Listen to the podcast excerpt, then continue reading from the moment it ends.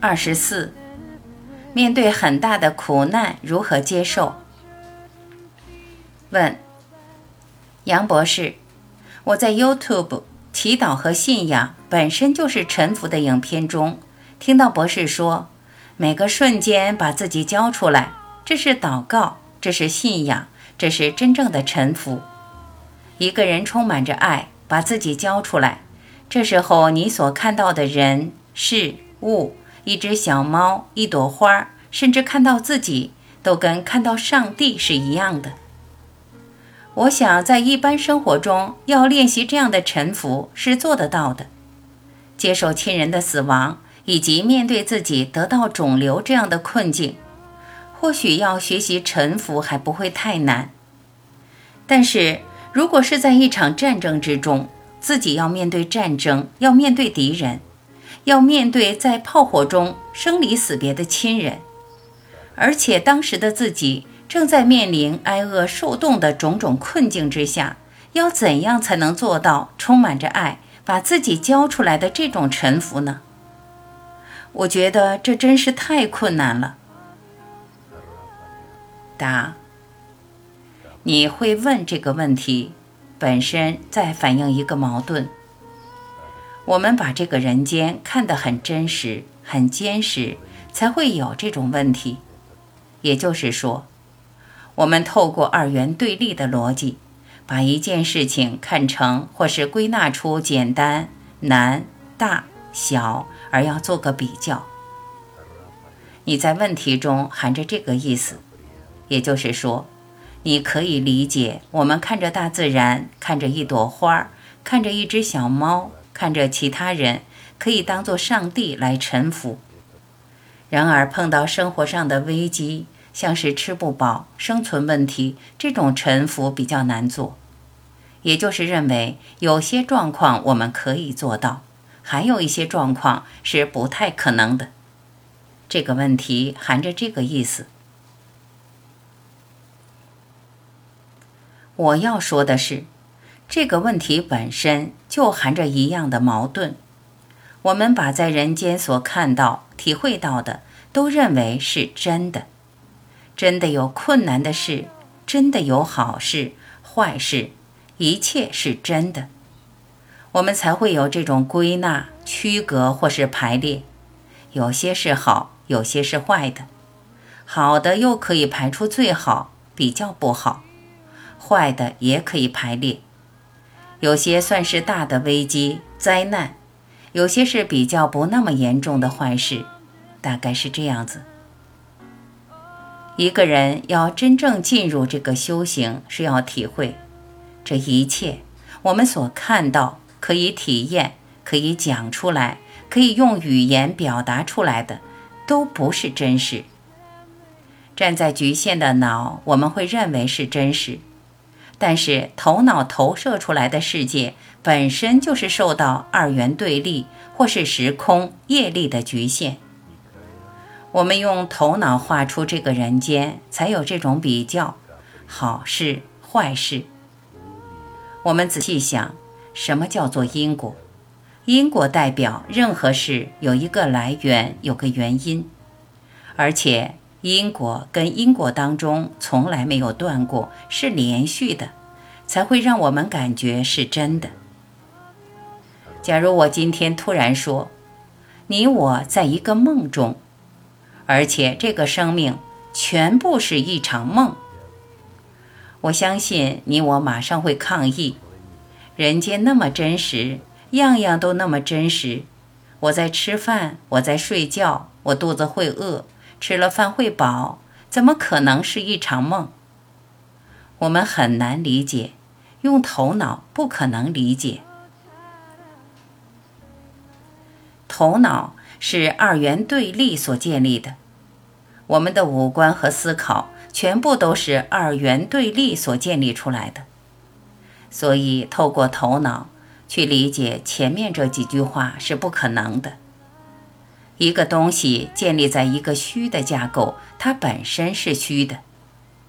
你不可能突然叫他理解自己是虚的。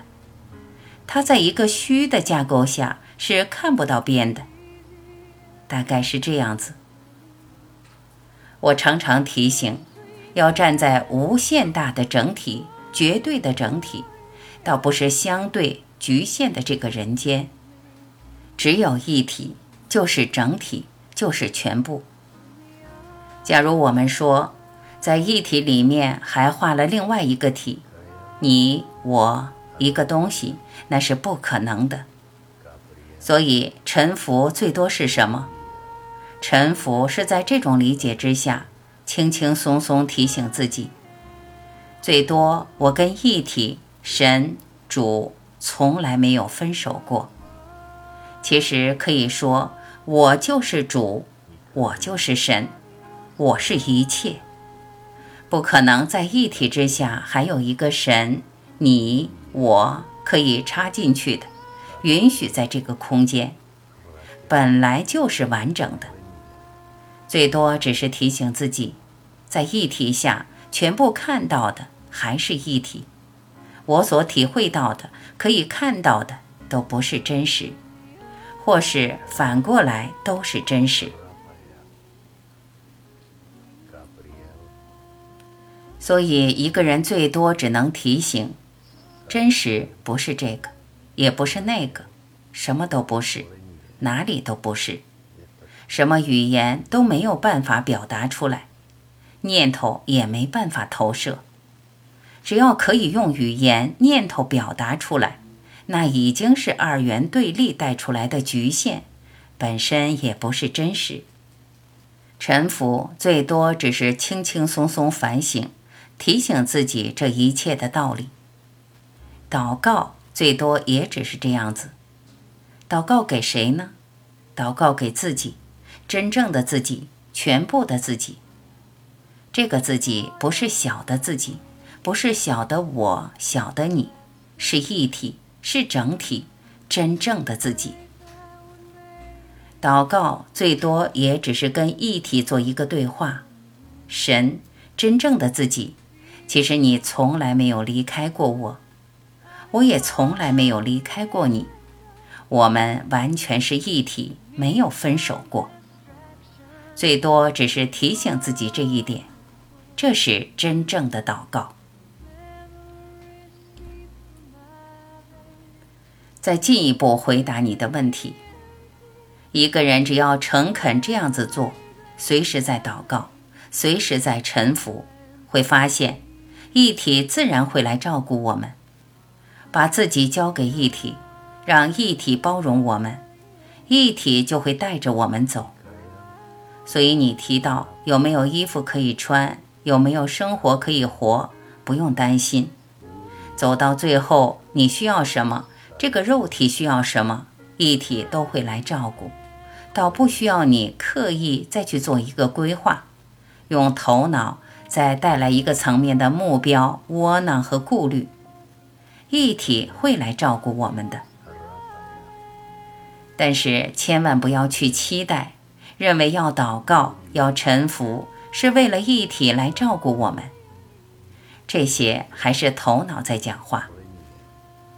把全部交出来，接下来什么都不要担心，一体自然会牵着我们的手走出这个人生。我们需要什么？身体需要什么？他会来照顾，会让我们生存，让我们养活自己，让我们走出来。然而，在这个过程，其实没有谁在做，没有一个作者，没有再加一个头脑，我在做什么？一个人已经完全跟心、跟一体没有分手。这一点，大家都可以去试着做。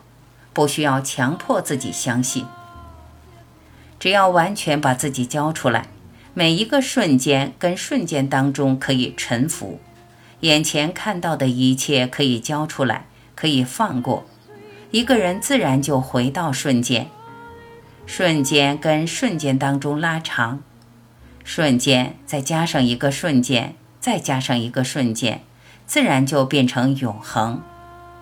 一个人也就这样子活在永恒，活在无限大的潜能，就是那么简单。